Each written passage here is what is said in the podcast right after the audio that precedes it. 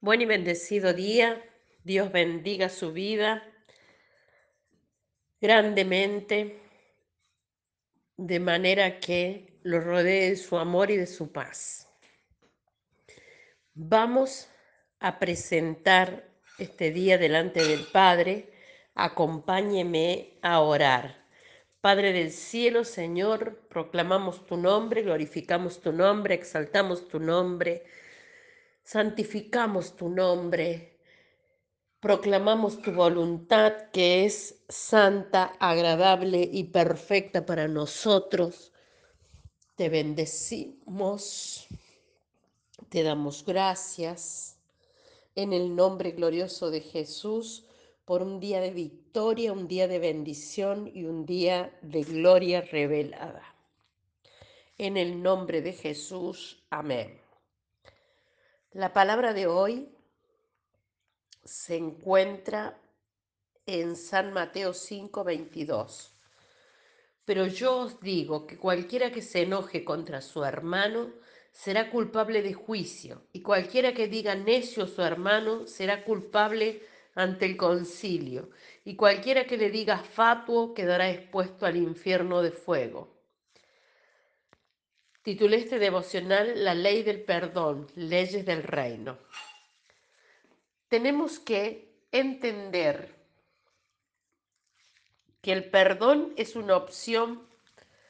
Nosotros podemos optar entre vivir esta ley y otorgar perdón o simplemente negarnos guardando resentimiento y así vivir atado a las personas, transgrediendo la ley de Dios. La palabra de Dios nos enseña que aún para orar hay que arreglar las diferencias que se tienen con otras personas. Cuando los discípulos preguntaron a Jesús cómo orar, una de las cosas que le dijo fue que perdonaran las ofensas, así como el Padre Celestial las perdona.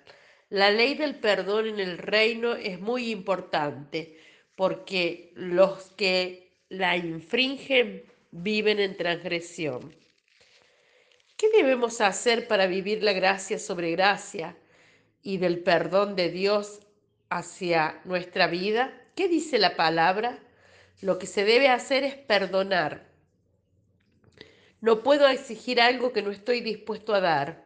Así que yo no puedo recibir el perdón de Dios si no estoy dispuesto a perdonar, a vivir esa misma manifestación de gracia, porque lo que recibimos de gracia lo debemos dar de gracia.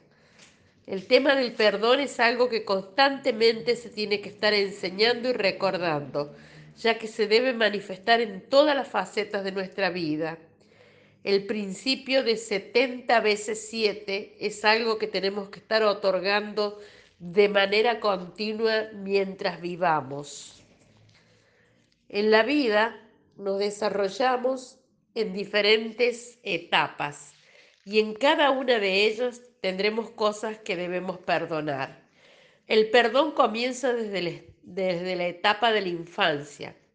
De hecho, las heridas, los traumas y las situaciones de crisis emocionales más fuertes que pasa un individuo son debido a experiencias que se sufrieron en la infancia.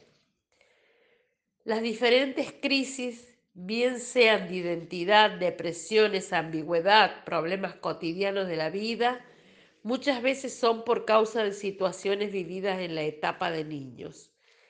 Casi todos los problemas a nivel psicológicos y emocionales encuentran su origen en cosas que pasamos en nuestra niñez el rechazo, el abuso físico, sexual, palabras hirientes, violencia doméstica, mal ejemplo de los padres, producen heridas que se van arrastrando durante muchos años, aún situaciones de violencia que nuestra madre sufrió cuando estábamos en su vientre.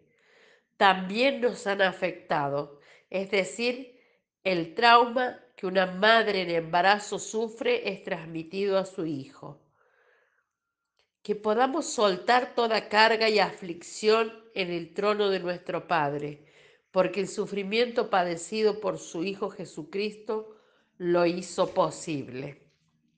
Nuestra oración a Dios hoy, Padre nuestro del cielo, de la tierra y de todo lugar, Señor, danos un corazón que perdone y reciba perdón.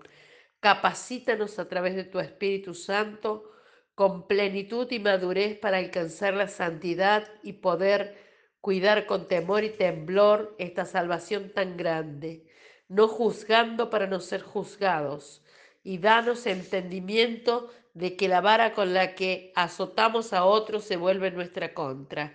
En el nombre de Jesús, amén.